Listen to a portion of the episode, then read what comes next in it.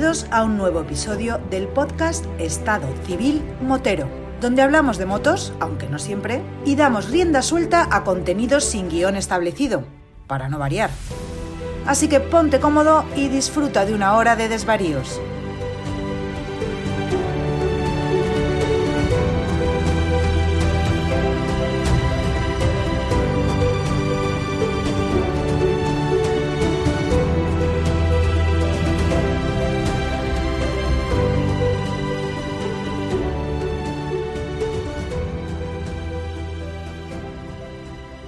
Pasa, chaval? Muy buenas. ¿Qué tal, Esteban? ¿Estás nervioso? Bueno, aquí estamos. Está pero pensando, ¿eh? Pensando a ver cómo iba a ir la cosa, ¿eh? Si tú supieras lo que yo disfruto cuando os veo No sé. diciendo qué pasa, chaval, y veo la carita de cómo respondo, cómo es, esos 30 mi- milisegundos que... Yo creo que tú te pones la cámara también para ver la cámara, la, la cara, la reacción de, de cada uno. Eso es así, compadre. Eso sigue siendo así. Es que coño, pone nervioso, pone nervioso, ¿qué quiere que te diga? Mira, reconozco por, por- por la parte que me toca que las primeras veces en las que yo interactuaba con alguien que yo no conocía de nada, para mí era algo que era totalmente novedoso, ponerte delante de alguien que no conoces de nada y que vas a hablar de, de no sabes de qué. Pero conforme va pasando el tiempo lo, lo veo como ya algo muy normal. El hacer videollamada para mí es algo que ya, ya que, es como para ti apretar tornillos.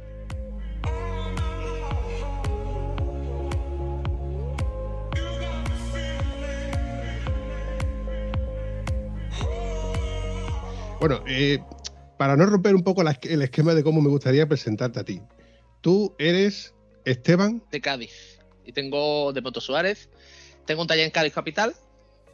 Y bueno, hago algún que otro vídeo, alguna cosita, sobre todo el TikTok, es lo que le estoy dando más caña ahora mismo, porque el YouTube, la verdad, que lo estoy dando un poquito parado. Me cuesta más trabajo irme al taller a grabar un fin de semana, me tengo que pegar 4 o 5 horas, es más complicado. El TikTok, sin embargo, estás en el taller, estás grabando cualquier cosita, lo grabas y, y lo subes. Es muy rápido, muy cómodo. Bueno, y Esteban, ¿cómo coño terminas tú en un episodio del podcast de Estado Civil Motero? ¡Cobarde!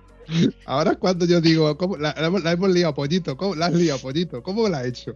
Es curioso, es curioso, es curioso, porque vamos a ver, eh, yo tengo otro grupo de Telegram, que es de la gente de- del canal, la gente de, del- sobre todo del canal de YouTube, de Instagram, que vamos hablando nada, no nada, no es que solamente se hable de cosas del canal, sino sí, de- como ustedes habláis de moto en cualquier cosa, eh, de, de cualquier cosa, pues exactamente lo mismo. Y pasaron un vídeo de una BMW, me parece que era, que se había comido toda la llanta trasera, porque se había aflojado la pinza de freno. Y claro, yo pregunté, ¿de dónde habéis sacado este vídeo? Porque me gustaría subirlo a TikTok, pero claro, yo no a subir un vídeo de alguien sin dar créditos de quién es o de dónde viene, porque no me gusta. Aparte de que no suelo subir vídeo de nadie, pero ese vídeo me gustó bastante.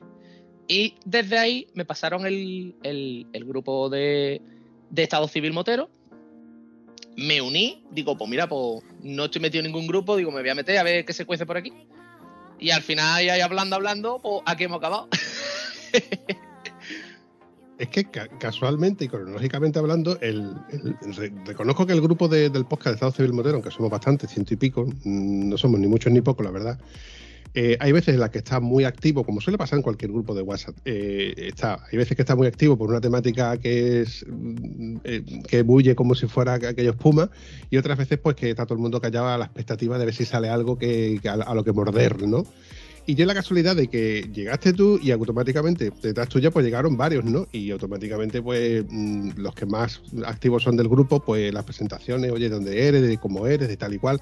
Y alguien dijo, pues yo vengo porque Moto Suárez. Y ahí fue cuando dije yo, vamos a ver, ¿qué, qué coño es lo que ha pasado aquí? A este le voy a meter yo una bronca increíble. ¿Qué es lo que ha pasado por aquí? Desde que vienen dos o tres desde aquí, algo, algo ha pasado. y ahí dije yo, a ver, pollito, ¿qué es la que has liado? ¿Qué es la que has liado? Me dance, you make my heart beat, beat super fast. You lift me up, you make me laugh. Así fue poco como te, por privado te dije, vamos a ver, ¿tú quién eres, tío? ¿Tú de dónde sales, mi arma? Pues la verdad que sí, la verdad que se unieron dos o tres porque pues, pu- pusieron el grupo y hicieron lo mismo que yo. Entraron y digo, pues mira, pues entramos. Y todo viene de eso, del vídeo ese que pasaron, que yo quería subirlo. Vamos, que de hecho lo he subido. Y creo que era de. No me acuerdo de, de quién lo subió el vídeo ese, no, no recuerdo. Lo he, lo he subido y la verdad que, bueno, de momento estamos. Aquí hemos acabado. Ese vídeo se hizo viral, porque además yo lo recibí por varios grupos de WhatsApp, en Instagram también se hizo viral, lo típico que luego en TikTok eh, te ponen la coletilla, ¿qué es lo que no se debe de hacer? Oh, las BMW, que no sé qué, no sé cuánto. Y luego lo, lo típico de o sea, lo- los que defienden y los que la atacan, ¿no? Por la culpa del mecánico, porque habrá que ver que le ha hecho la revisión, porque no sé qué, que no sé cuánto. Bueno, yo no, quise hacer tampoco sangre de, lo que, le pasó a ese hombre, pero sí que es verdad que eso tuvo que acojonártela. Mecánicamente hablando, eso tuvo que acojonar, mm, escuchar o sentir cómo la rueda trasera empieza a hacer cosas raras y yo creo, que incluso llegaría a quedarse bloqueada. Deduzco, deduzco que eso tuvo que ser a baja velocidad, porque eso te pilla 100, 120 por autopista y la hostia es segura. Si se te bloquea a 100, 120 en la autopista la rueda, o tienes muy buenas manos o, o te vas a tomar por culo rápido. El sustito por lo menos te lo, te lo llevas. Si eso pasa, por ejemplo, en, la- en las motos pequeñas, bueno, en los scooters grandes también. Yo no sé si la época atrás, cuando éramos chicos, no sé si habrás gripado alguna moto, una 49, andando, que hay veces que se te queda la rueda bloqueada. Depende de cómo te gripe, tú vas andando y se te queda la rueda trasera bloqueada. Pues tú imagínate si vas a 120 y de repente se te bloquea la rueda. Es como si coges el freno de atrás a tope, bloqueas y empiezas a derrapar. Como no tengas un poquito de agilidad o te cojas despistado, que a todo el mundo le puede pasar, eh, aparte del susto y eso es que te carga un tío, ¿eh? Te, te lo carga. Te voy a contar una anécdota mía de hace ya mucho, mucho tiempo.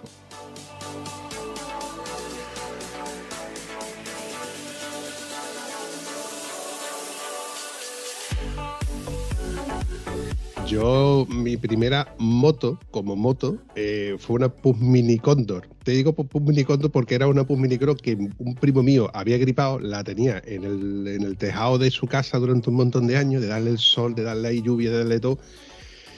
Moto estaba irrecuperable. Entonces, otro tío mío, que era manitas, en el pueblo, pues no consiguió arreglar el gripazo que tenía el motor. Aparte, el motor había que arreglarle varias cosas, el embrague también lo tenía muy tocado. Y consiguió el motor de una Pus Condor. Se lo adaptó a la Pus Mini Cross, que al fin y al cabo era quita y pone, y la convertí en la Pus Mini Condor.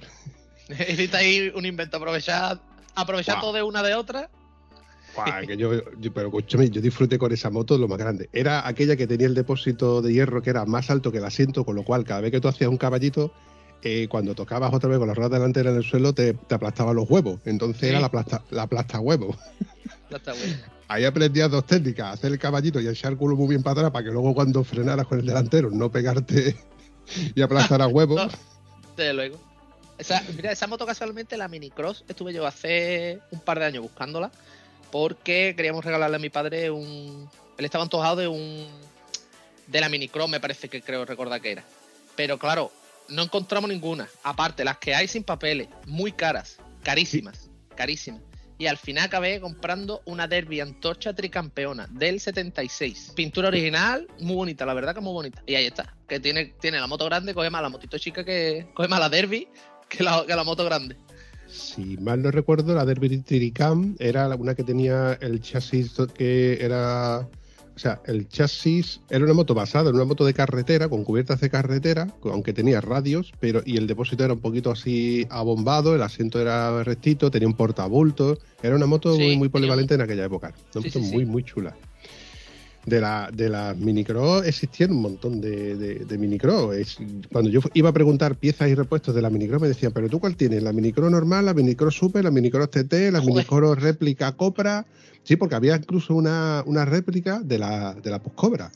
O sea, que había un montón de, de historias. Y es verdad, hay, hay alguna que otra fotografía por ahí en blanco y negro de todas y cada una de las nomenclaturas de las Puch, donde estaban las Monzas, las, las Minicross, estaban las Borrascas, que era una cosa intermedia entre las de carretera y las de cross, o así decir, una cosa muy rara.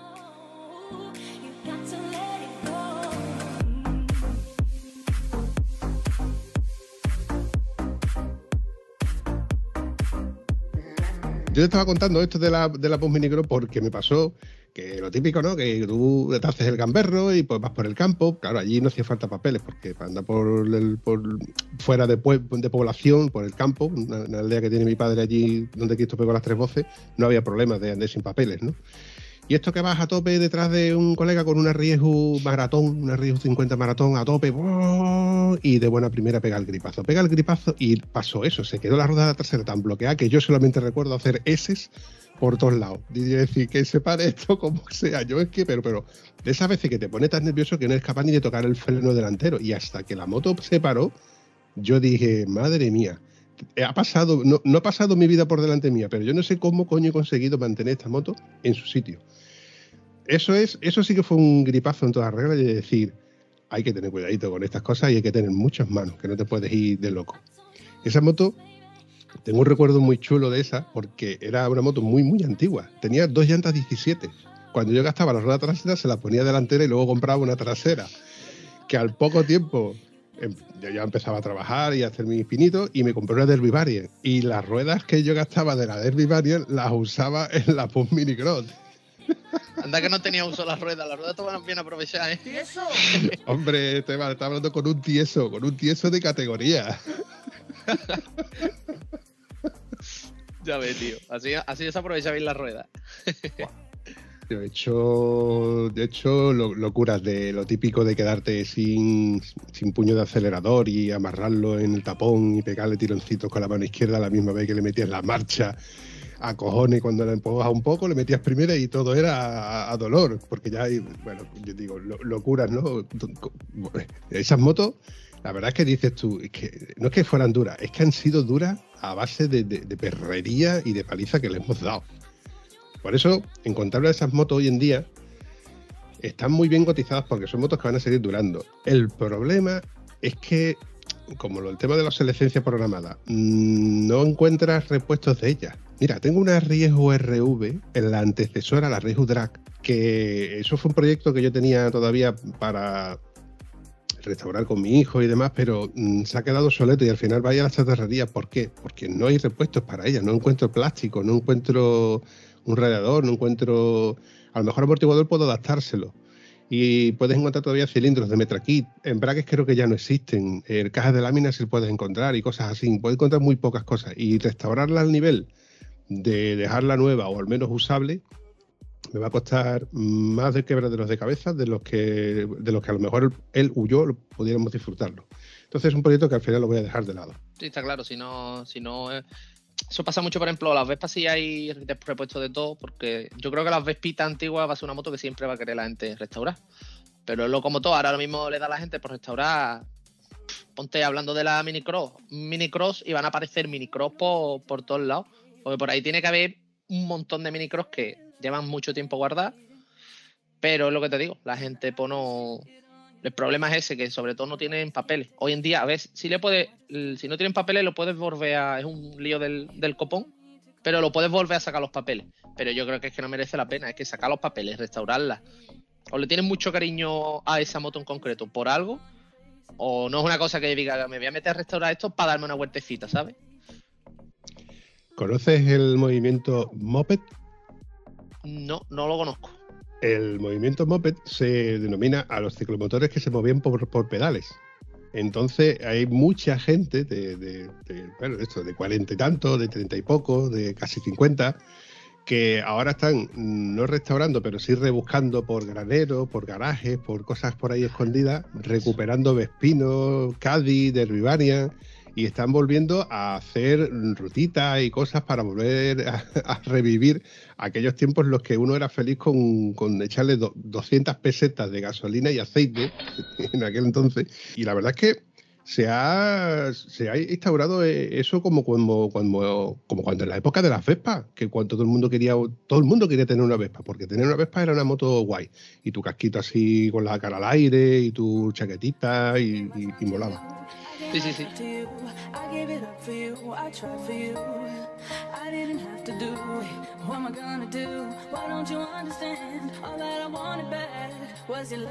Corriendo un estúpido velo, eh, porque al final yo empiezo, empezamos con la nostalgia y al final se me van las cosas. Yo cuando entraste en el grupo de Telegram y ya me puse en contacto contigo un poco por privado, digo, a ver, este tío de Moto Suárez, ¿quién, quién coño es? ¿De, de- de dónde sale? Porque claro, tú rápidamente eres un tío súper activo y rápidamente empezaste a mandarme audios de que ya no hacías carretera, que hacías cosas por, el campo, pero vamos a partir de la base. ¿Tú cuántos años tienes, tío? Porque tú por la voz se te ve que eres joven. Yo tengo 29. Yo el taller, empecé el taller con 25, si no mal recuerdo. Sí, en 2017. Yo venía antes, ya había trabajado en varios talleres. Moto llevo tocando toda la vida, desde los 16 que tengo moto. Que recuerdo, que recuerdo que la primera vez que toqué mi primera moto, que fue una Yamaha Neo, eh, son tiempos distintos. Vosotros tocabais como mi padre, los, los variantes, este tipo de motos. Yo esa moto no las he vivido, las conozco, pero yo esa moto no, no he llegado a vivirla personalmente. ¿Sabes lo que te digo? La primera moto que toqué yo la metí en la terraza de mi casa. La terraza de mi casa es dos metros cuadrados, para que te hagas una idea. Así que imagínate. Y ya desde ahí ya empezó ya la fiebre. Que eso es una cosa que te quería yo de ti decir, que creo que el tema de las motos es un hay un dicho que eh, no se hace si no se nace. Pues yo creo que el tema de motero y sobre todo mecánico de moto es algo que se nace. Que no es, diga tú, hoy me, hoy, pues me voy a comprar una moto. Me, ¿Sabes lo que te digo? Casi la gran mayoría de los que tenemos motos desde chicos siempre hemos estado dando bandazos, ya sea por un lado, por otro, de una forma o de otra. Pero bueno, de momento estamos. Así empezó todo. Hasta el día de hoy. Te doy la razón, porque yo, te he dicho, desde, yo desde chico, desde que tuve mi primera mini cross, que empecé a, ver esto por qué no frena y vamos a averiguar cómo lo arreglo, cómo tenso, cómo soluciono esto, cómo me las ingenio. Y desde chico yo lo he mamado, ¿no? El no tener herramientas y el cómo este tornillo que es más grande que, que la llave no me cabe en la llave y limar el tornillo para que quepa dentro de esa llave y buscarte la vida, ingeniártela cuando no tenías medios. El trucar, que hemos trucado mucho, mucho, mucho, y a base de trucar también hemos descubierto y hemos aprendido a que no hace falta trucar tanto. Si, te- si tú quieres andar como una 600, cómprate una 600, cojones. Ahí está. Eso es así, compadre. Eso sigue siendo así. Muchas veces tiene el fallo, siempre hemos tenido el fallo de trucar que andes muchísimo. Pero eso, si anda mucho, después hay que también frenarlo. Entonces, hay que tener cuidado, hay que tener cuidado. Pero cuando uno es joven, la cabeza te da igual. Tú lo que quieres es que. Ya luego que corra, frenar que me- corra. Adiós, adiós, que corra.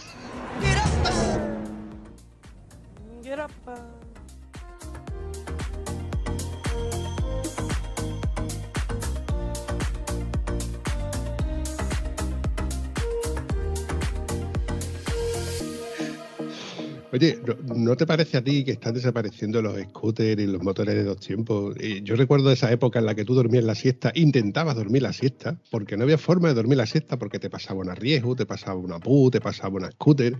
La Siempre había, motos siempre había motos de dos tiempos dando por culo por todos lados. Digo, dando por culo porque yo era el primero que daba por culo. Mi padre me metía una bronca y dice, niño, hijo, te respeta la siesta de por lo menos de los vecinos. Si te vas a andar con la moto, arráncala en el quinto coño. Pero ni eso. Pero, tío, mm, las echo de menos, no se escuchan motos ya, ¿eh? No, no, las motos dos tiempos están desapareciendo. Cada vez van a desaparecer más. Sí, siguen haciendo alguna, alguna que otra hacen. ¿Vale? Alguna que otra hacen. Si no mal recuerdo, por ejemplo, la Yamaha Neo creo que la siguen haciendo dos tiempos, pero también la hay cuatro tiempos. Pero están metiendo cuatro tiempos. Y los scooters, las motos chicas de cuatro tiempos, eso es lo peor que han inventado. Problemas por todos lados, no andan nada.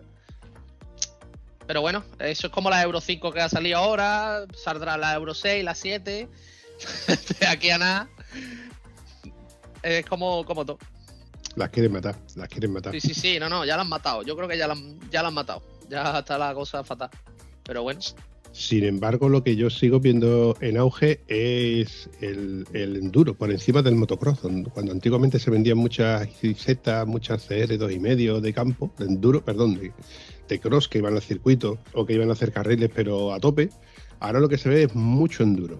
Mucho, mucho enduro. Y gente, evidentemente, gente, no, digo mayor, pero gente con, con edad y con poder adquisitivo, porque los chavales hoy por hoy no pueden poder, eh, no tienen acceso a un enduro, no ser que sea de alguien que se las haya dejado, que se las haya prestado. Pero hay mucho enduro andando por, por el campo, ¿verdad? yo no sé por qué, pero está pegando el enduro fuerte, muy, muy, muy fuerte. Pero en todos lados, ¿eh? En todos lados. Y sobre lo que tú has dicho de, vamos, mm, yo he salido con gente que tiene una KTM 525 y tenía el tío 65 años y para verlo tú cómo va, ¿eh? ¿Qué, qué, dices tú? Me cago muerto, ¿Cómo, ¿cómo va este tío con esta moto así? Pero sí, está pegando muy fuerte, está pegando muy fuerte. Es algo muy, es algo muy guapo. Yo ya te digo, yo, yo ya no quiero carretera porque la carretera es un peligro, Quillo. Y ya no por ti, sino por los demás.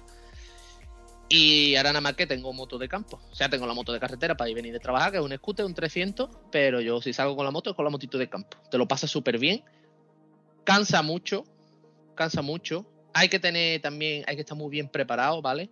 También te digo, mantenimiento llevan más mantenimiento esas motos, pero en una ruta toda la mañana, que son 6, 7 horas de ruta, te puedes gastar de gasolina 8 o 10 euros. Para que te haga una idea. Hoy en día tú te vas, al menos aquí en Cádiz, para coger curvas te tienes que comer ya 200 kilómetros, ya te has bebido un tanque, por lo menos. Entonces, es, es otro rollo. Oye, me ha saltado la pregunta que. Esta, esta pregunta ya la, tenía que haber dicho hace 20 minutos, pero se me ha ido. Como hemos ido hablando de cosas y como, siempre suele pasar, vamos sin guion. Cronológicamente hablando, ¿cuántas motos has tenido? ¿Qué moto fue la primera que tú tuviste? Pues mira, la primera. A ver, bueno, la primera moto que yo cogí, por así decirte, fue de chiquitito, que la sigo teniendo. Vamos, que esa moto se la regalaron a mi hermano por eh, la comunión. Una Mecatecno de cross, chiquitita, ¿vale? Eso cuando era pequeño.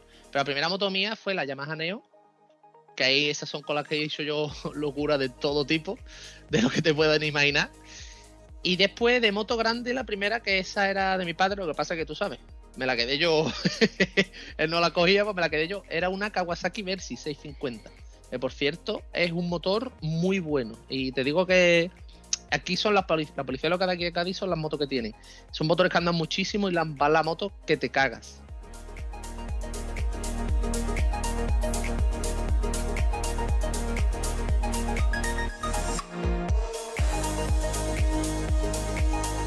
Ya después tenía una SXR. Después de esa me compré la primera ya algo más serio, una 7 y medio de 2003, una SXR. Eso era un pepino, pero un pepinazo.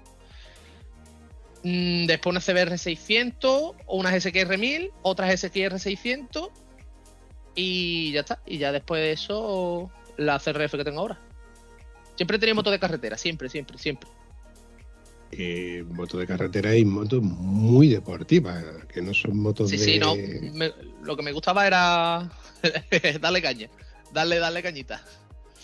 Cádiz, Cádiz, Cádiz tiene la fama de que al tener cerca el circuito de Jerez, eh, tiene un ADN muy, muy racing. Eh, de hecho, la concentración de Rota, que es la concentración emblemática andaluza, por así decirlo, con la, la concentración invernal, una concentración que está marcada en el calendario como que hay que ir sí o sí.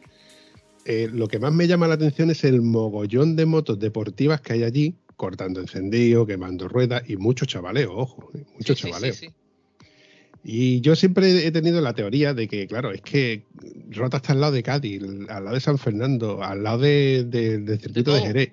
Y siempre ha habido mucha afición por, por las motos de carretera. Aquí la verdad que sí, hombre.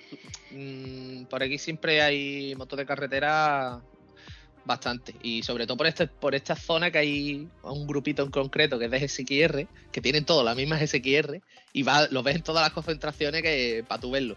Crea un espectáculo que te caga. Pero sí, pero ya te digo. Es que date cuenta, por ejemplo, aquí mmm, moto de campo, yo no sé, por ahí, por fuera. Aquí moto de campo, si eres de Cádiz, como no tengas una furgonetita o de Cádiz Capital me refiero, hablando de Cádiz Capital. Si eres, si tú eres de Cádiz Capital, yo tengo una furgoneta y puedo cargo la moto y me voy donde sea. Pero es que si no, te tienes que coger carretera con la moto de campo. Eso es una paliza para la moto. Entonces, o tienes un campito en cualquier lado, tienes la motita aparcada, uh, de puta madre, te levantas el dominguito por la mañana, te viste, sales de tu casa vestido, te montas la moto y te vas, o lo tienes más complicado. Lo tienes más complicado por los pueblos se ven más motos de campo, como es obvio, porque está en medio de, del, del, monte y te coges y te vas con la moto a cualquier lado. Pero aquí sí es verdad que tenemos todo, la gran mayoría de moteros que son con motos deportivas un poquito tocados estamos, las cosas como son. Hay que Mira, admitirlo. Hace algún tiempo, eh, en una concentración, bueno, una concentración, en, un- en una quedada que hicimos en Cuenca con los chicos del podcast de, de Motos y más, Luis y Rubén, aunque Rubén no fue, ¿eh? a esa bronca se la tengo yo que meter, a esa coletilla se la tengo yo que meter de vez en cuando. Comentábamos que, claro, ellos viven por la zona de Zaragoza, Valencia, etcétera, entonces ellos viven en una zona que es el paraíso de las curvas y que yo está todo lleno de curvas, de cuestas, de puertos. Y yo le comentaba que nosotros el puerto más cercano que tenemos así emblemático es el puerto Paloma. Puerto de las Palomas está a tres horas, cuatro horas casi de, de- de Huelva. A lo mejor en Cádiz lo tenéis un poquito más cerca, pero para, para que nos hagamos una idea. Y es un puerto de, de- tan solo 1.325 metros, creo que está, una cosa así. Que de nuevo, eh, bueno, chavales, pues no. Eh, resulta de que, claro, estoy editando, pues me di cuenta de que he dicho algo que a lo mejor me he equivocado. Hay, hay- hay otras veces en las que se me pasa, pero 1325. Es que yo recuerdo de que en el letrero no ponía 1325, ponía como 1350. Y eh, buscando entre las fotografías que tengo por casa, hay una fotografía donde pone Puerto de las Palomas a 1357 metros. Pero esto es algo incongruente. ¿Por qué? Porque si lo buscas en Google, aparece como que el puerto está a 1180 metros.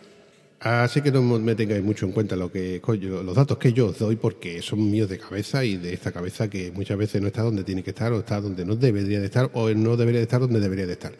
Ya me entendéis. Por cierto, aprovecho que tengo el micrófono delante que he recordado de que nuestro buen amigo el señor Ernesto Romero me llamó la atención un poco en el grupo de Telegram para decirle que tomo nota de todo lo que decís. Ahí lo dejo.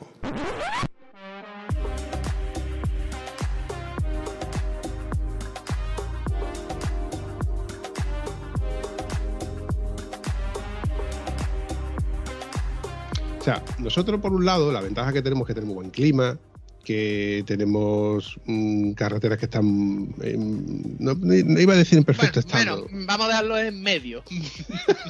no, no te vayas tú tampoco ahí perfecto, vamos, porque yo no sé por, por allí, por tu lado, pero bueno, aquí hay una carretera que yo creo que es mejor cogerlo con, el- con un tractor antes con la moto, porque, porque vaya tela, bicha.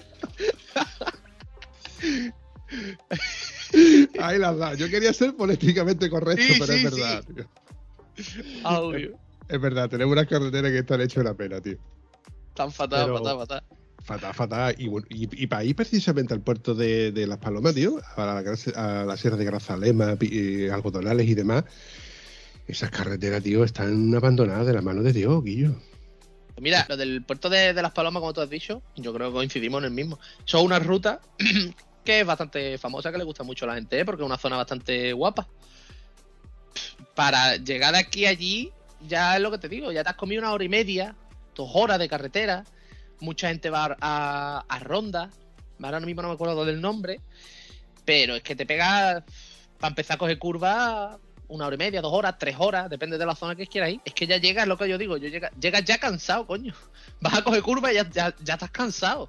Un tres horas en una R, en carretera recta, cogiendo, tú sabes, eso cansa, ¿eh? Es que llegas ya, va- empiezas a coger las curvas y ya estás cansado. El madroño, esa era la palabra, coño. El madroño te sonará, Sí. la típica, la típica curvita. Es que es una, es una paliza, es una paliza, es una paliza. Nosotros en ese aspecto tenemos las curvas algo más cerca, aunque también nos han, ca- nos han cortado ciertos recorridos y nos han hecho muy recto por el tema de poder acceder a la Vía de la Plata, con el tema del transporte pe- pesado, los camiones y demás. Pero seguimos teniendo carreteras, bueno, la zona nuestra máxima más emblemática es el Berrocal. No sé si tú habrás oído hablar de Berrocal. Algo me suena, me suena. Es una zona eh, es una zona bastante larga que te coge casi desde la mitad de Huelva hasta el límite de provincial de Sevilla. No, no, no, ya entras en Sevilla y mm, tienes dos, dos variantes, una que es corta y otra que es larga. La larga te llega hasta Sevilla y luego podrías venir perfectamente por Santolaya del Cala hacia abajo. hay unas rutas muy, muy chulas por ahí. De hecho, yo he hecho esa ruta Berrocal enlazando con Grazalema para llegar a Puerto Paloma, hacerme la fotito y volver. Y cuando he vuelto ya era de noche. O sea que ya te digo que una kilometrada bastante considerable.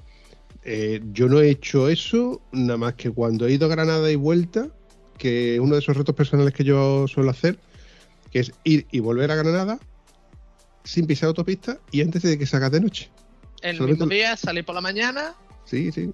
Solamente lo he conseguido una vez y fue casi en verano. Y no lo vuelvo a repetir ni de coña, porque pasé una calor increíble, tío. La parte esa del Valle del Guadalquivir, ahí la pasé.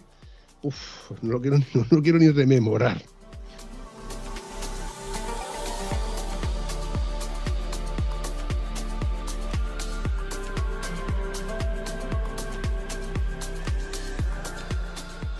Referente a lo de que estamos hablando de que para la moto de carretera te tienes que hartar de carretera para empezar a, divertirte las curvas. Sin embargo, con una moto de campo, una enduro, en el momento que hayas pisado el carril, ya te lo estás pasando bien. Y son rutas, mm, rutas que te pega, como te he dicho. Nosotros normalmente, por ejemplo, la ruta que hacemos aquí, la ruta por excedencia que tenemos, eh, que es, digamos, salir de Puerto Real, cogemos un- una zona que se llama Dos Bahías y llegamos hasta Medina, que eso, eh, tú andando por carretera tardas 20 minutos, ¿vale? Pues nosotros, eh, por- por el campo una cosa y otra, la hora y media para llegar aproximadamente hora y tres cuartos, depende de cómo vayamos. La vuelta siempre que venimos dándole un poquito más de caña, tardamos un poquito menos.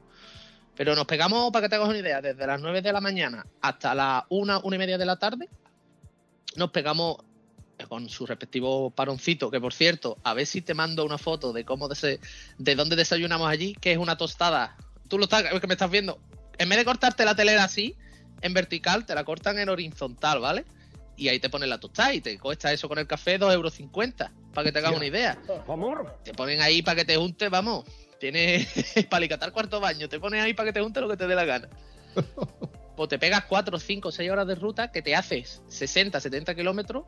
Como te dije antes, te gastas un depósito que ni llega, porque yo voy con un depósito que son 7 litros, me parece. Mi moto son 7 litros, 7 litros y medio. Voy y vuelvo y tengo gasolina aún. Y te lo pasas de puta madre, ya te digo. Te lo pasas de, escándalo, de escándalo. Lo pasas mal, como caiga bar, como haya, haya llovido, esté todo embarrado. Te lo pasas, lo pasas mal, pero en el buen sentido. ¿Sabes lo que te digo? Pero eh, está guay, está guay. Yo lo prefiero, vamos. 100%. Mira, tal y como me lo estabas contando, he rememorado a mi buen amigo Gonzalo, del cual desde aquí le mando un saludo, que este hace enduro los fines de semana alternos y luego tiene una Triumph XC800 que con- sale con nosotros de vez en cuando. Tiene un proyecto que más adelante quiere hacer para mayo, junio del año que viene, que es ir a la isla de Man. Un proyecto muy, muy guapo.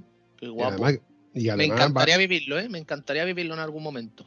Oh, yo creo que es una de esas cosas, tío. eh, eh, eh, ir a la isla de Man, eh, hacer Marruecos o, por ejemplo, llegar a Cabo Norte son de esas, de esas tres metas que dices tú, he pisado la luna, ¿no? Yo creo Que hay que son- hacerlo por cojones, vamos, en la vida. Mm, creo que sí, tío, creo que sí. Y, se les ha metido en los huevos hacerlo, a él, al Piti y, nuestro amigo Mateo, y lo van a hacer, lo van a hacer, y van a salir de aquí en moto. Eh, bueno, la anécdota es que hace poco salimos, hicimos acampada y les digo, Quillo, llévate a la tienda y vamos a ver, vamos a probar cómo es la acampada. Y la acampada se le de puta madre porque nos cayó una increíble y le tocó desmontar la tienda mojado. Son experiencias que uno va adquiriendo y va viviendo y dices tú, coño, pues lo he pasado mal, pero después de todo eh, te engancha. Y a lo que vengo a referirme es cuando él me cuenta, dice que yo me monto en la carga, le tengo que montar el remorque, me pego un madrugón, me la monto en el remorque, ahora que me cojo con el colega, la monto la suya, nos vamos no sé cuántos kilómetros, ahora te coge, te pone las botas, mojas a las motos, no sé qué. Pero Ahora te pega todos los días embarrado, te la tira, te levanta, te cae. La estás montando otra vez en el carro, estás loco. apretando las cinchas y por estás bajarla. diciendo, me cago en los muertos, ¿quién coño me mandaría a mí aquí un domingo montarme en la moto? Y cuando te montas en el coche estás pensando en la semana siguiente dónde vuelves a hacer la siguiente ruta. ¿Cómo puede enganchar campo tanto, verdad, tío?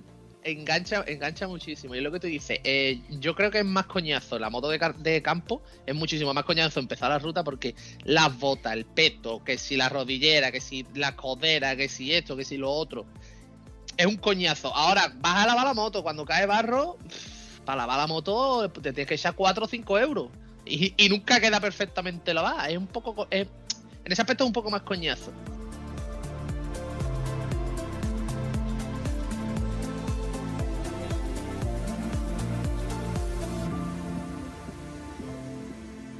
hablando del tema del barro con la moto de campo, yo hay veces que me he quedado embarrado y eh, te paras a pensar y dices, coño, que de aquí no salgo, ¿eh?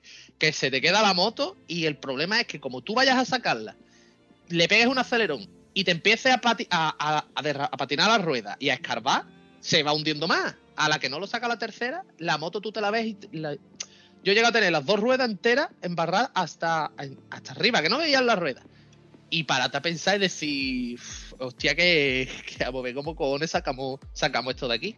Pero Guillo, uf, acaba reventado. Yo llego aquí, mm, como, yo normalmente llego a la hora de comer, almuerzo algo, si no he venido ya que me he tomado dos o tres tapitas antes, lo que sea, y llego y me acuesto. ¿eh? Y me acuesto reventado que no me puedo ni mover. Pero es- estás pensando en el fin de semana siguiente, a ver dónde cojones vamos a ir con la moto. Es algo, es algo... mm, yo, yo te diría que el, el tema del enduro y eso es que es una droga, tío. Te engancha y, y es que es guapísimo, es muy guapo, muy, muy, muy, muy guapo.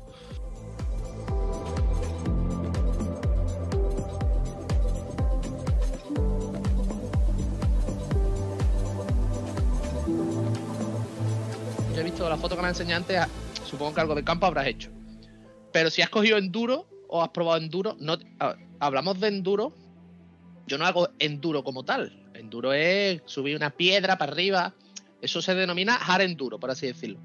Yo, nosotros el enduro que hacemos aquí, yo tampoco tengo tanto nivel. Eh, coges un carril que sí ha- hace alguna subidita, alguna bajada, pero yo no hago 100% enduro, que 100% enduro, eso es, eso es otro nivel. Eso ya es para la gente, para, para los expertos. Pero lo que hacemos nosotros, ya te digo, los carriles, cogemos alguna subida, alguna piedrecita, esas cositas sí. Yo te recomiendo que si tienes la oportunidad que lo hagas. Una rutita que te cojas, no te hace falta moto, ¿eh? Con una 125 dos tiempos, vas sobrado. Lo que sí es verdad que si te coges un carril largo, como alguna que otra vez aquí, tenemos que coger algún carril, yo con la cuatro y medio voy más desahogado. Con una dos y medio la movería mejor porque pesa menos, pero en un carril, pues, un carril que tengas que coger un ratito y a 80 o a 60, porque ya es por a 80 en el carril, ya te va jugando el pellejo, eso es otra. pero yo te lo recomiendo que lo pruebes, que lo pruebes. Y no hace falta tener un motor muy grande. El tema del campo, tío, es que es un tema súper extenso, extendido. Hay gente que dice moto de campo y piensa a lo mejor eh, la típica moto con ruedas de taco. Pero es que el- el- las motos de campo se podrían denominar eh, las motos de cross, que son las que no tienen faro ni tienen portamatrícula. Que No son está las de- matriculada, vamos. Cross no está matriculado. que son las motos de circuito, que solamente pueden ir al circuito a correr, las motos de enduro, que son las que más son un poquito más, más pesadas, que llevan intermitentes, lleva, etcétera, y eh, su- suspensiones un poquito más regulables y, y demás. El hard enduro, que es creo que el yo creo que el hard enduro yo lo considero el término medio entre el trial y el enduro.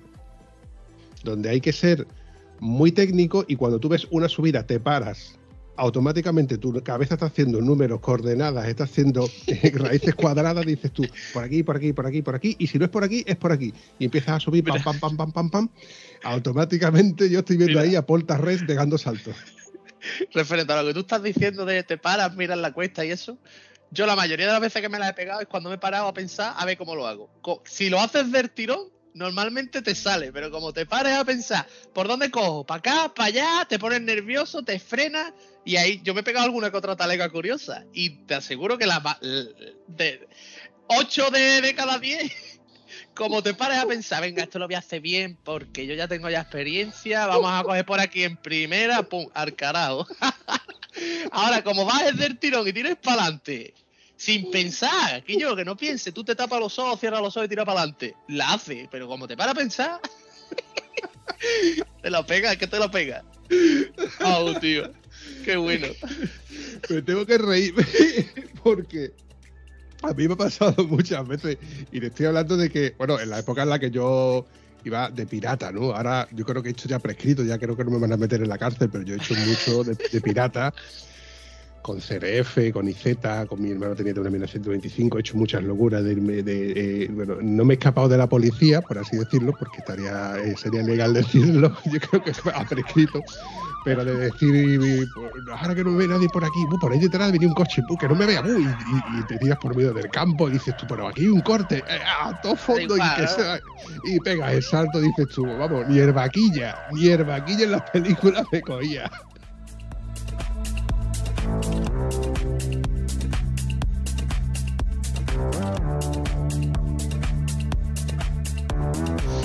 A lo que estábamos refiriéndonos, con mi F800, que estamos hablando de un cacharro que pesa 200 kilos, ¿eh? que tiene un motor de 800 centímetros cúbicos, 85 caballos y que se pone a más de 200 kilómetros por hora, eso es impensable meterte por berenjenales. Pues yo me he metido por berenjenales donde dices tú, eh, por aquí ves un charco, a, a 200 kilómetros ya ves el charco. Y dices tú, el charco lo voy a coger por aquí para no coger, para que no me derrape.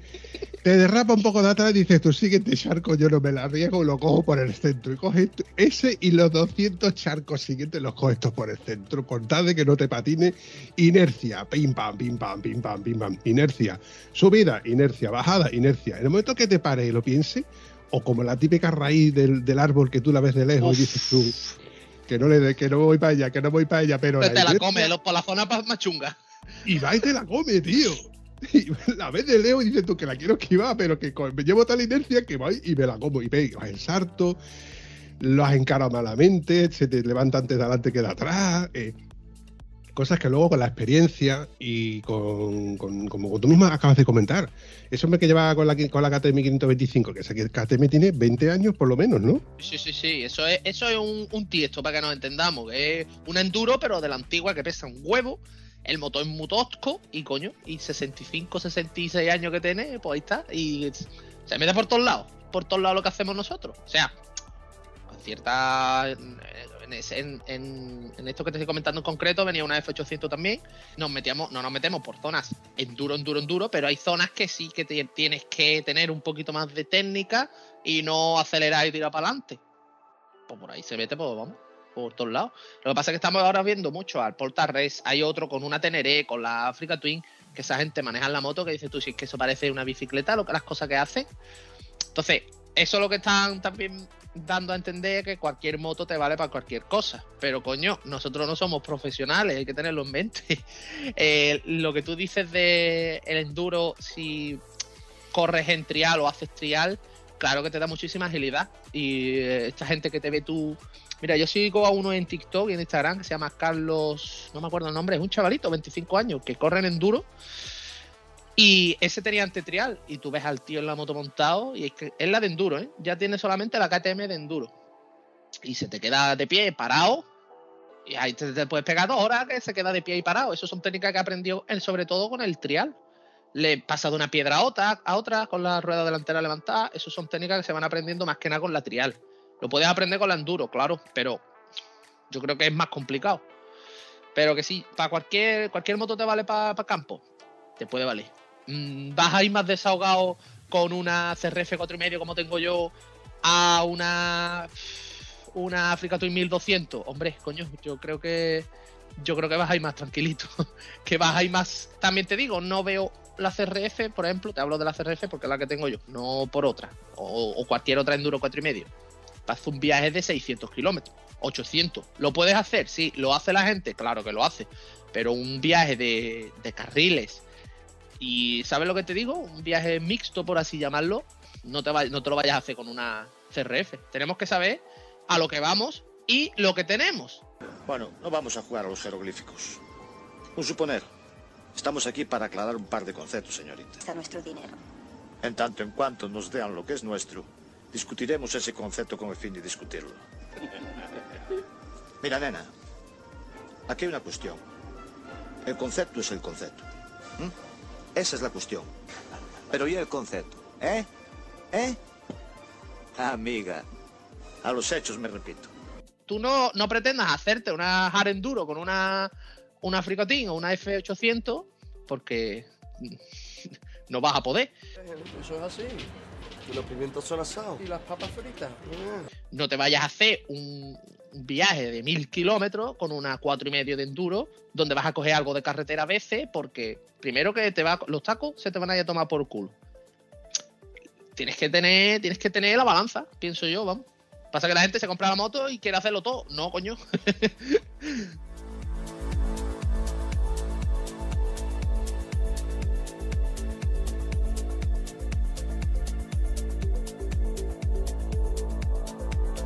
Yo suelo usar una frase que es mítica en el podcast, que es el concepto.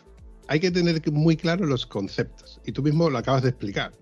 Si tú quieres hacer enduro, usa tú una moto de enduro. Si quieres hacer- rally, quieras, eh, usa una moto de rally. Y si quieres hacer eh, trial, usa una moto de trial.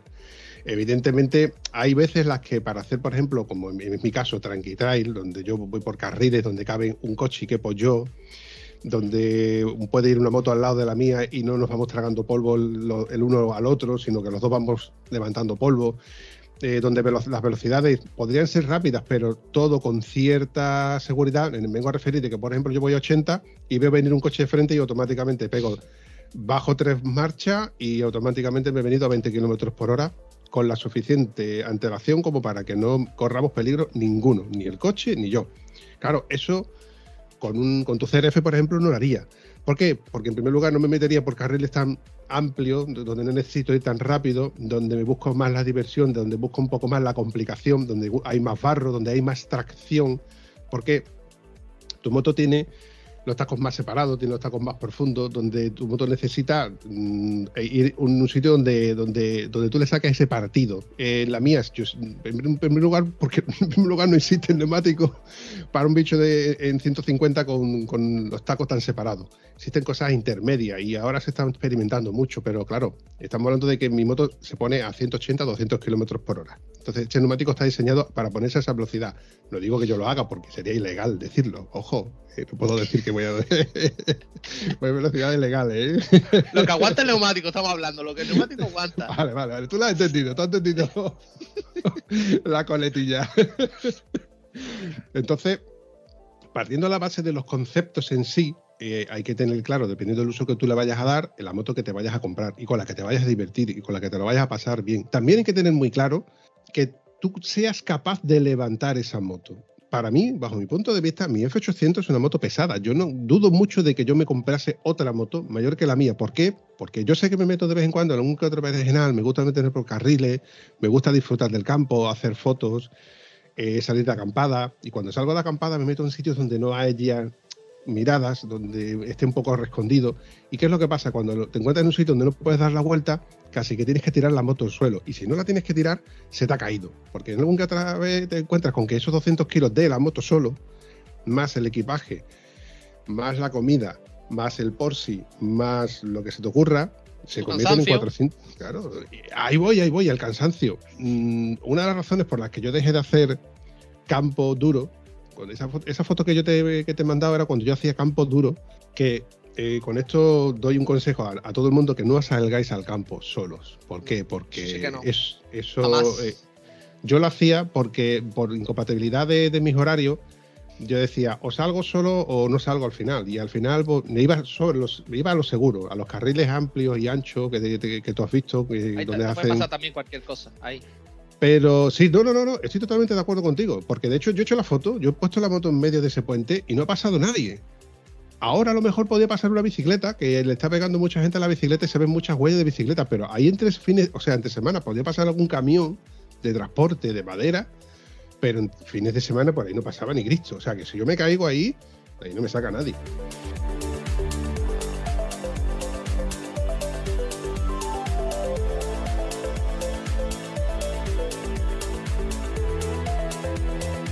Y esa época fue una época en la que yo me encontraba muy bien, la que yo tenía muchísimas ganas de salir, tenía una moto que para mí era muy válida, pero yo descubrí que la moto tiene muchas limitaciones. Y sobre todo yo, al cabo de dos, tres horas, como tú mismo estás contando, la moto te cansa. Y si tú físicamente durante la semana no has estado entrenando, entre comillas, pues luego resulta que al fin de semana te encuentras súper cansado. Y cuatro horas en moto, vamos, te pones el casco, ese casco trae con la visera, por la mañanita, tempranito, que hace fresquito, y a los 10 minutos te estás levantando la visera porque estás sudando encima de la, de- de- encima de la moto. Es increíble. Entonces, a lo que vengo a referirme, y vuelvo otra vez al caso, es hay que tener claro los conceptos. Se puede hacer el trail con una moto tranquilita. Trail se puede hacer con, realmente con cualquier moto. Yo he visto GSXR como la tuya en, en el campo para Sí. hacer una acampada y el tío ha dicho, ¿yo qué hago aquí? Pero bueno, eh, si, si ha pasado un coche, pasa tu moto. Lo único que pasa es que se te va a ensuciar y se te va a llenar de polvo. Pero bueno, pa- eh, luego te lo pasas bien y te, y te diviertes con ella. Luego están los conceptos y las disciplinas. También hay, hay que tener claro que estarás de acuerdo conmigo, Esteban, en que todo el mundo no es válido para hacer No. campo. No, a ver, yo no es que no sea un experto, yo llevo en el campo, tampoco llevo mucho tiempo, pero que me refiero, el campo es una cosa que también te tiene que gustar, que es una, porque es algo muy sufrido, es muy sufrido. Independientemente de si haces enduro o, como tú dices, rally, que haces carriles, lo que sea, aún así, estar en un carril un carril tiene baches. Para tener, ahora, para tú, por ejemplo, aguantar una hora de carril con bache, ya te digo yo que sentado, seguramente algún tramito te lo tengas que hacer de pie por cojones, sí o sí.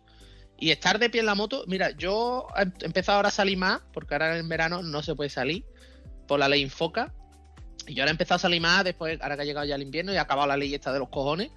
Y he salido casi todos los fines de semana una vez, yo salgo una vez en semana. Y ya la ruta que te, te comenté antes, la ruta me la hago casi entera de pie. Y yo no hago deporte ninguno, simplemente eso. Ya tu cuerpo se va, va cogiendo fondo, ¿vale? Aguantar de pie, simplemente el hecho de estar de pie en la moto aguantando, yo es que me levanto al día siguiente, escúchame, que, que me sale agujeta en, en músculos que yo no sabía ni que existían. Y que digo yo, este músculo, esto es, digo yo, me da un porrazo aquí, no, no, es una agujeta, dice yo, si es que yo no sabía ni que, que había un músculo, cojones, que me están contando, te lo juro. Pero es lo que te digo, es lo que te digo. No todo el mundo es válido y mm, tenemos que ser también, saber nuestros límites. Yo veo una cuesta, digo, yo creo que la subo. Si no me veo 100% seguro, no le doy. A mí no me vale, no, venga, dale, no. Y eso es una cosa que odio yo mucho porque la gente siempre tiende a forzar a los demás a hacer cosas, ¿vale? Porque desgraciadamente en carretera también pasa y en el campo te me dado cuenta que también pasa mucho. Siempre queremos que la gente que la polla más gorda, por así decírtelo. Y no, eso me da mucho coraje, porque yo salido con gente que van muy bien, van muy fuerte, y hay gente que no, que no, que no, no, o son principiantes. Y he visto que el que va más fuerte incita o le mete caña al más chico para, venga, dale, que tú puedes. No, y eso a mí personalmente me agobia. A mí eso me agobia y yo he, he salido con grupos, con dos o tres que van menos que yo, por así decirlo. Yo he intentado una cosa y yo en ningún momento le he dicho, venga, dale tú también. Y digo, no, no, no. Yo, si, no te sientes seguro o no te ves capaz o te ves con duda, mm, no lo hagas.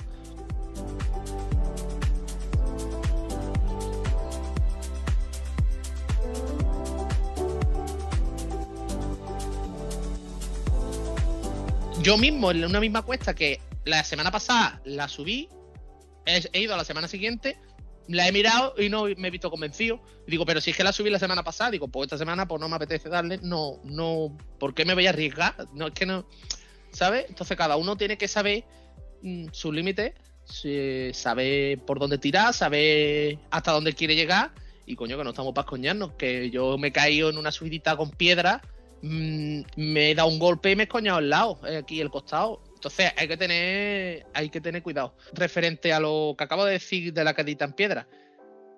Se dice que en el campo hay menos riesgo, sí. Hay menos riesgo porque no hay, no te encuentra tanta gente. Te puedes encontrar un ciclista y te la pegas de frente con el ciclista. Te puedes encontrar otra moto, vale. Pero en el campo te caes a 10 kilómetros por hora y te puedes hacer mucho daño, ¿eh? Muchísimo. Más que, más que en carretera, te diría yo, ¿vale? Sí, estoy totalmente de acuerdo.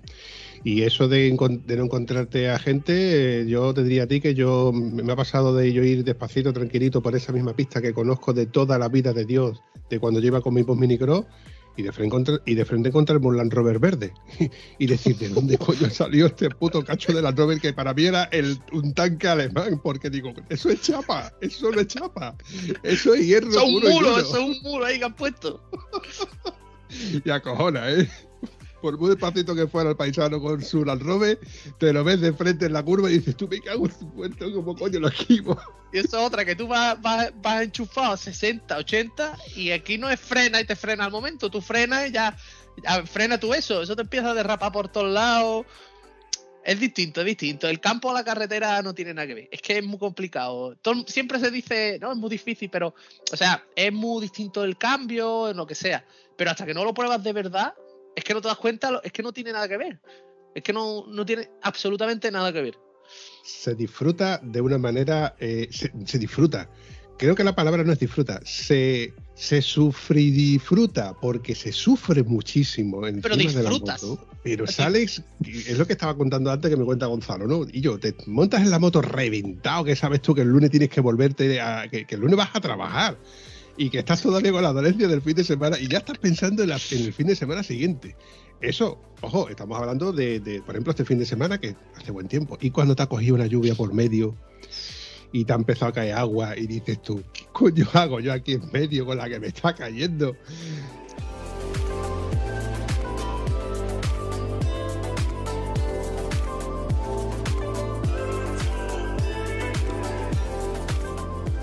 Pero sigues para adelante, porque entre otras cosas vas con tus colegas y vas tú porque sabes que te vas a echar una mano, porque tú les puedes echar una mano a ellos y que esa hermandad, ¿no? Ese compañerismo, esa cosa que, sale uno de, amor propio, de decir, vamos para adelante y terminamos la ruta con dos huevos. ¿Sí o no? Sí, la verdad que sí. Referente a la lluvia, mm, en carretera con lluvia, habrá gente que sí, que le guste salir. Pero en carretera con lluvia, ni mijita. Yo personalmente, como caigan dos gotas, la moto, la verdad que para ir a trabajar ni la cojo. En campo estamos deseando que llueva, por ejemplo. Es distinto, es muy distinto. Yo, por ejemplo, ahora, a mi hermano siempre ha sido de carretera, siempre, siempre, siempre. Y hace poco vendió la XJ6 que tenía y le he metido yo por cojones y le, le he vendido a él una CRF 300L, que es un modelo que ha salido ahora nuevo, que no es un motor muy boom, muy explosivo, pero te digo una cosa, hace lo mismo que hace que, estoy haciendo yo, ¿vale? Porque vamos siempre los dos juntos, me gusta siempre a mí me gusta, en el campo me gusta salir siempre con alguien que conozco y tengo confianza. Es distinto meterte con uno cualquiera. No sé, al menos yo, ¿eh? yo te estoy hablando de, de, mi- de cada uno es como es, coño. Habrá gente que le diga, me, me igual, salgo con quien sea y vamos a la aventura. Pero a mí me gusta más salir con gente, al menos que, eh, que uno del grupo sea alguien conocido, alguien con quien yo tenga ya trato. Y yo con mi hermano eh, siempre estoy saliendo con él o con el primo de, mi novia o siempre tenemos ese grupito, siempre salimos estos tres, estos cuatro, ¿vale? Y la CRF 300, que es una moto, mm, está como enduro, pero yo te diría que es una trail enduro, se podría llamar. Yo creo que sí. La moto hace, puedes hacer de todo con ella. Te viene con ruedas mixtas, no te viene con ruedas de taco, ¿vale? Pero hace lo que hago yo. Si es verdad que no es un motor muy explosivo, porque no es un, motor. Lleva un mantenimiento como que, ojo, como comentario. Dice Honda que tienes que hacerle cada 10.000 kilómetros de revisión. A mí eso me parece una burrada. Vamos, de una burrada. Yo a, los 500 kilómetros le hice ya el primer cambio de aceite y filtro. Y cada 2.000 kilómetros le vamos a hacer mantenimiento, por ponerte un ejemplo. Pero que, que hay que saber. Él quería un enduro, referente a, lo que, a los conceptos que tú estabas hablando antes.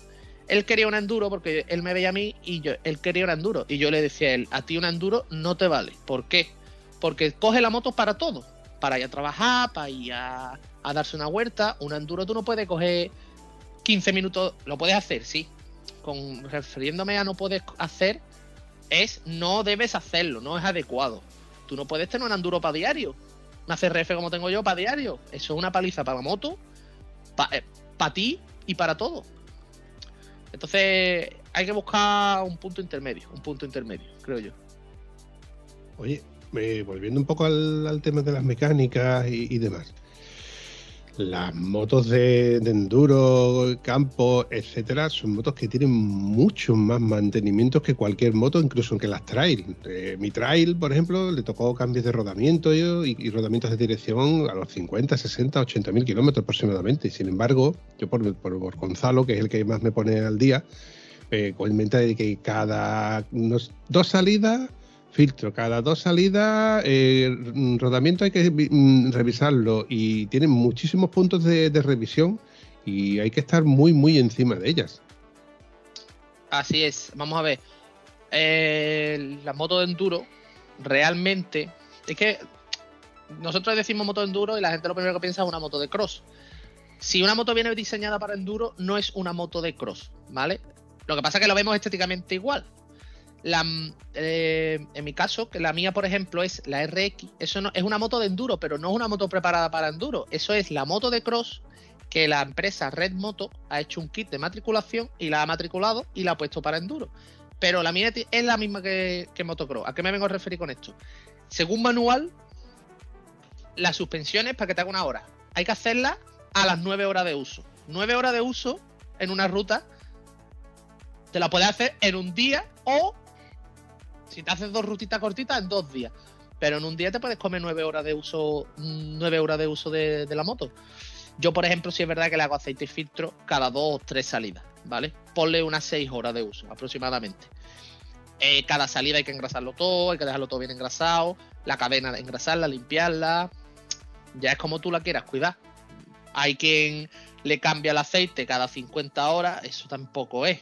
Luego, luego día vienen los problemas, dices, "Joder, es que la moto es una mierda. Digo, no, es que eres una mierda, eres tú que no la mantiene, cojones. ¿Qué quiere que te diga? Queremos tener algo perfecto, que nos cueste lo mínimo. Digo, no.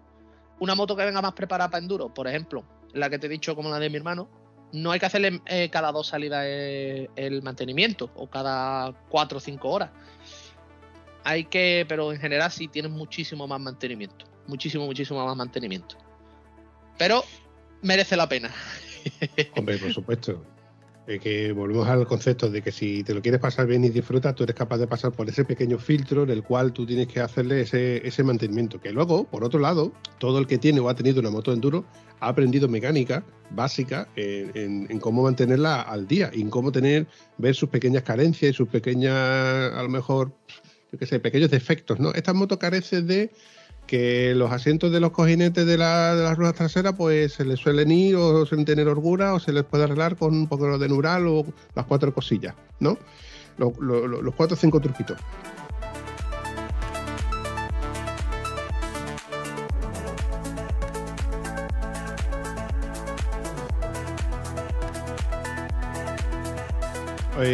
Lo bueno que tienen las motos, y me vengo a referir a motos de segunda mano, porque claro, al haber tanto auge con motos de enduro, también hay, mucho, auge con motos de gente que se ha equivocado al comprar una 660, cuando con un 450 podría haberse aviado, entonces larga la 660.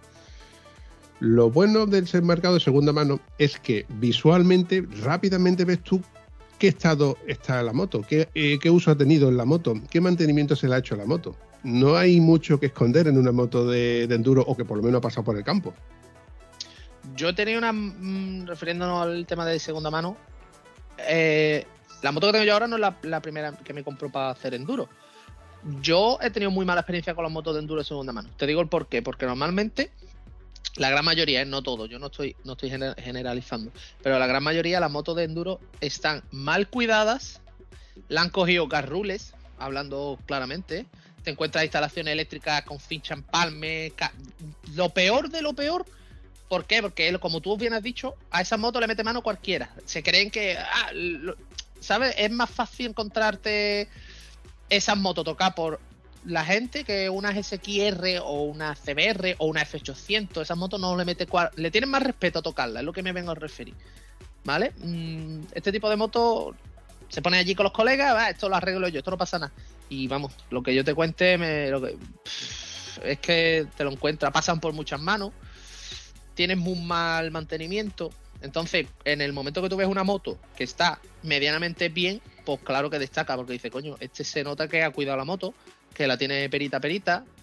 Tampoco hay mucho que mirar. Lo que pasa es que siempre después salen cositas, pero en esta moto yo me fío más de ver una moto, todas las cacharañas, que esté toda arañada, toda hecha polvo visualmente, porque dice, este tío le ha dado caña a la moto, y si la moto está aguantando la caña es porque al menos algo de cuidado le está teniendo. Que vayas tú a una moto y esté la moto recién limpita, perfecta.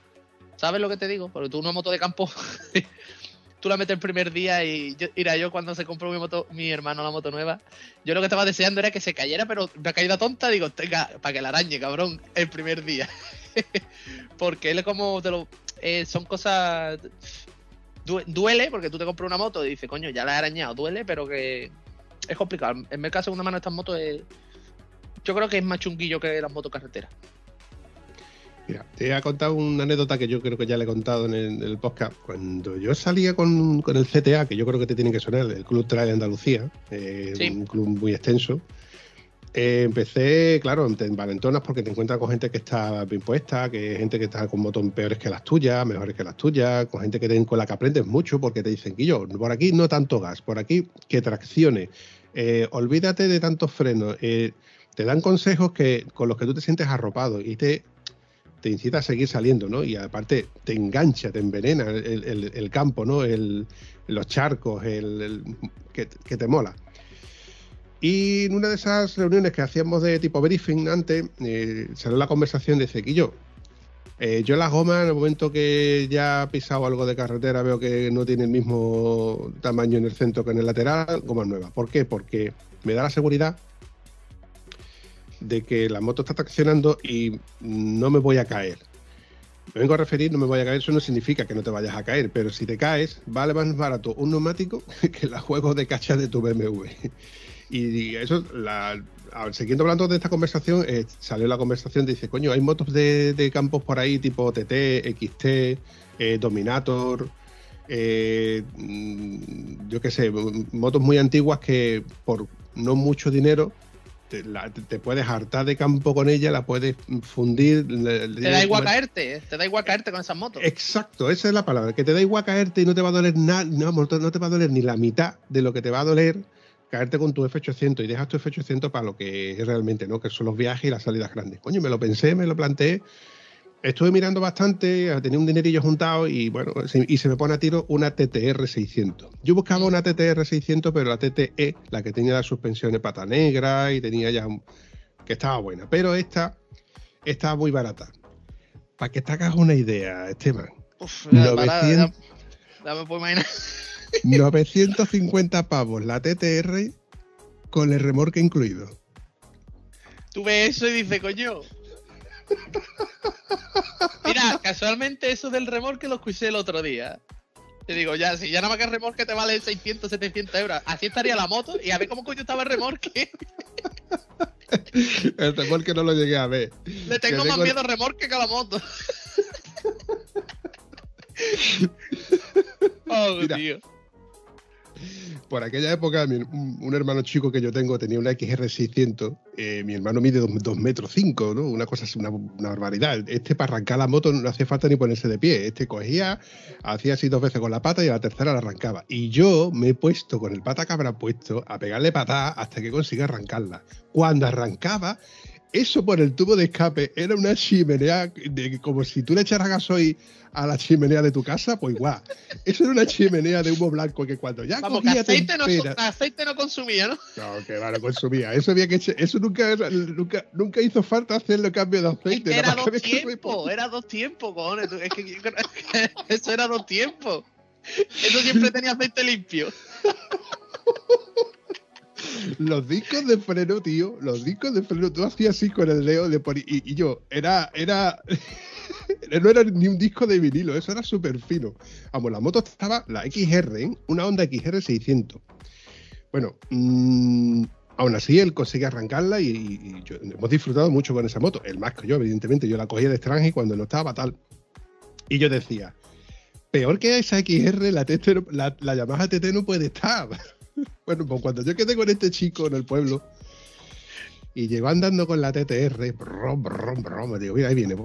Cuando la veo, digo, eh, esta moto anda por el campo, ¿no? Dice, sí, esta moto eh, está harta de campo. Digo, harta de campo no, lo que está cansada de vivir. Cansada de vivir, está harta de ti. La moto lo que está harta de ti. Y yo, por lo menos tráemela con la cadera engrasada, churrita. Por lo menos tráemela que no se vea que está tirando aceite por la culata. Por lo menos dime que se le puede salvar algo. Pero es que era comprártela y, y- y meterla en un taller para meterle mano. Y yo que me conozco, que yo no es que sea un tío tiquismiqui, pero me gusta tener las cosas con cierta garantía. La deseché. Y hoy por hoy me alegro muchísimo de haber desechado esa compra. Porque mm, hubiera estado invirtiendo dinero fin de semana en fin de semana y al final yo creo que hubiera amargado. cansado. Amargado. Yo, Sí. consejo que te, que te quiero dar.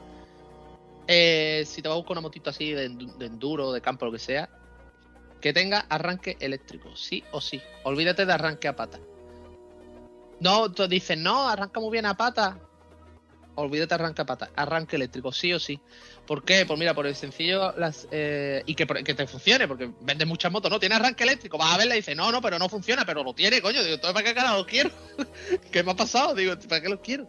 Te queda, se te cala en una cuestecita, una cuestecita, y ahora a ver dónde no tienes punto de apoyo, ni puedes poner la pata. ¿Cómo coño arrancas tú eso? Una 600 a pata.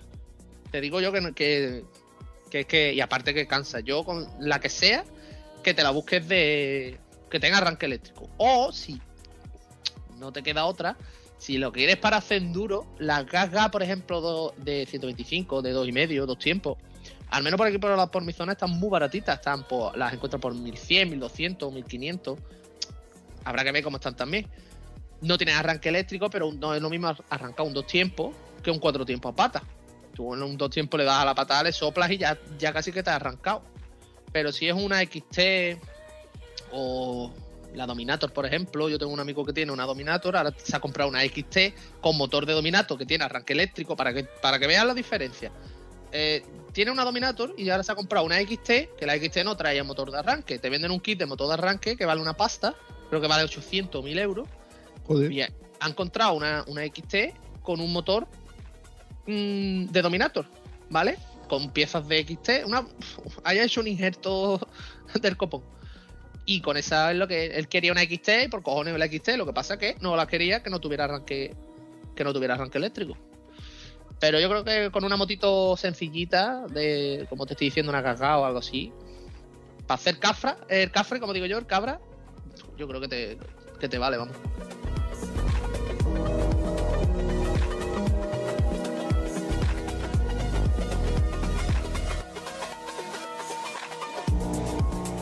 Dentro de un par de semanas tengo yo pendiente eh, ir a visitar a Mario Montoro. Mario Montoro organiza un rally que se llama Veteranas of Road.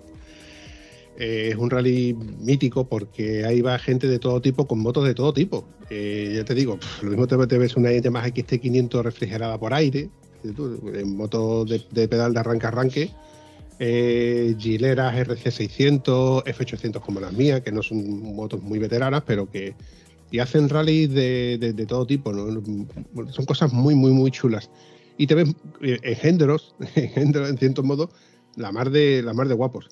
Ahí eh, estuvo también un gran amigo mío, al cual desde aquí le mando un saludo, Enrique Vera, que este tiene una Vespa. Una Vespa hecha por él. O sea, ha sufrido tal cantidad de transformaciones. Ha ganado muchísimos rallies en Marruecos con esa Vespa, en la cual se ha partido manillar, pero aún conoce su moto a la perfección. Hay un vídeo muy chulo, emblemático, donde él, antes de. El chico que está grabando, lo ve bajando una ladera y luego la vuelve a subir. Dentro de esa 150, ¿eh? esa Vespa con, con ruedas de tifón, pero con ruedas de taco, De taco. con su, super ancha, pa, subiendo para arriba. Pero es que él había adelantado a una KTM 990 que cuando llegó a la ladera, llegó a la parte baja de la ladera, cuando fue a subir, aquello se quedó que ni para arriba ni para abajo. Aquello empezó a patinar, rueda trasera, que es que no era pa- capaz de coger ni siquiera un poquito de inercia. Era brutal. Muchas veces es más el indio que, No, no, que eso está flecha. claro. Sí, sí, está 100%. 100%. Y ya te digo, tengo ganas de verlo y contarle historias y que me cuente historias de este tipo porque son cosas que, que- me encantan. Con la- las veteranas, las historias, eh, las anécdotas, las vivencias. Eh, oye, antes de que se me olvide, tío, eh, cuando yo me puse en contacto contigo, antes de evidentemente ponerme en contacto contigo, como ya me di cuenta que tenías cuenta en TikTok, vídeos en YouTube y demás, vi que hacías temas de suspensiones, que eso mola, porque no todo el mundo sabe tocar suspensiones. Vi que tienes un taller que, desde aquí ya digo que es un taller que una de las cosas que más me gusta de entrar en un taller es verlo limpio y ordenado. Y tú tienes un taller limpio y ordenado. Y eso da mm, garantía de que el tío sabe lo que hace o por lo menos es meticuloso en lo que hace. Hay una parte en la página web donde bajas y ves la situación exacta de donde está tu taller. Y se puede decir que se puede llegar a tu taller por tierra, mar y aire. Sí, sí, sí. No, la verdad que sí, la verdad que sí. Está situado. eh, puede llegar como tú quieras. Está situado en medio de, de todo el barullo.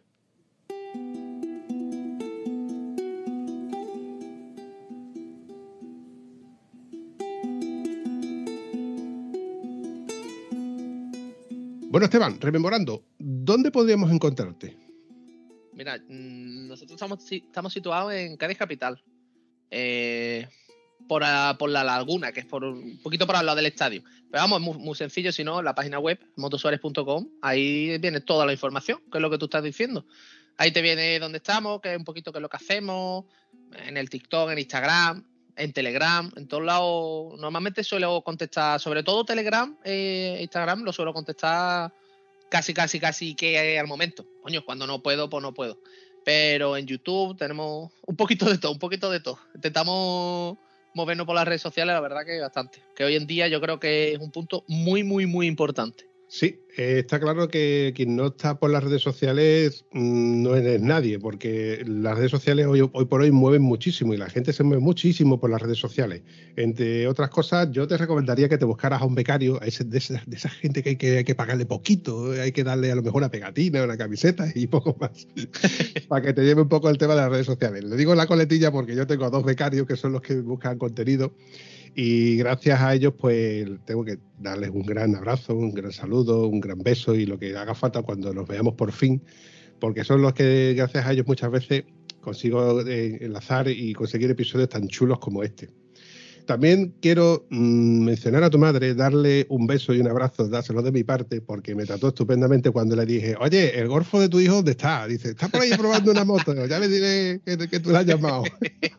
Sí, es que, mm, vamos, es un poco negocio familiar, familiar, aunque el negocio es mío, pero yo tengo allí a mi madre trabajando conmigo. Es la que lleva el tema administración, lleva todo el tema de... Yo apretar y aflojar tornillos, como yo digo. Es la que lleva temas de recepción y demás, pero bueno, nos apañamos. Los dos, poquito a poco, nos, nos apañamos. Qué maravilla. Bueno, y para ir finiquitando este episodio, Esteban, ¿tú cómo te lo has pasado? Yo me lo he pasado de escándalo, vamos, se me ha hecho súper corto. Pensaba, sinceramente, pensaba que se me iba a hacer un poquito más largo por el tema de que digo, a ver, ¿de qué coño voy a hablar yo? ¿Qué es lo que me va a decir? Pero que va, que va, que va. O sea, la verdad que se ha pasado muy bien, se ha pasado cortito, con ganas de más. ¿Para qué te voy a engañar? Eh, Mira, mira, mira, pues mira, automáticamente acabas de darme pie a que en un futuro, si a lo mejor resulta de que tengo que preguntarte, oye, mm, ¿tú qué sabes de dinamométrica? ¿Podrías explicarme y darme un curso intensivo de cómo se usa una dinamométrica? Ahí lo dejo. Vale, vale. Pues mira, pues tengo un vídeo en el canal. Eh, pero bueno. Pero bueno, por ahí, por ahí no te voy a engañar. Tengo por ahí algún vídeo subido también. Es una cosa muy desconocida. Muy desconocida. Que hay algunos mecánicos que la, te ven usándola y te miran hasta mal. Dices, ¿este qué coño hace usando eso? Pero bueno. Eh, también te digo una cosa. Hay mucha gente amateur, por llam- me refiero a amateur, porque no se dedican a, e- a- a ello profesionalmente. Que saben mucho y muy bien lo que hacen y hacen su trabajo hablando de me- tocando su moto, mecánica y demás. Yo me he dado cuenta de que hay mucha gente amateur que, que ojito, que, que han demostrado más que muchos profesionales que hay por ahí. Muy bien dicho. Bueno, Esteban, para mí ha sido un placer que hayamos hecho este episodio. Yo reconozco también que me lo he pasado muy bien, me- nos hemos reído bastante. Yo tampoco tenía mucho contenido que pensaba que pudiera salir, pero mira por dónde de una cosa a otra, de una cosa a otra, de una cosa a otra, pues hemos pegado aquí una horita. Sí, sí, sí. Así que, sin más dilación, me despido de ti, dándote un fuerte abrazo y si da la casualidad de que a lo mejor nos vemos en la concentración de Rota o paso por Cádiz, da por seguro de que iré a verte. Por supuesto. Esperemos que sí. Seguro que nos vemos en algún momento. Un abrazo, campeón. Igualmente, tío. Un placer. Si te ha gustado el episodio, no dudes ni olvides comentarlo en cualquiera de las plataformas donde puedes encontrar el podcast. Nos hace mucha ilusión y nos ayuda a seguir creando contenido. Bueno, a mí no, que soy una voz, al vampi.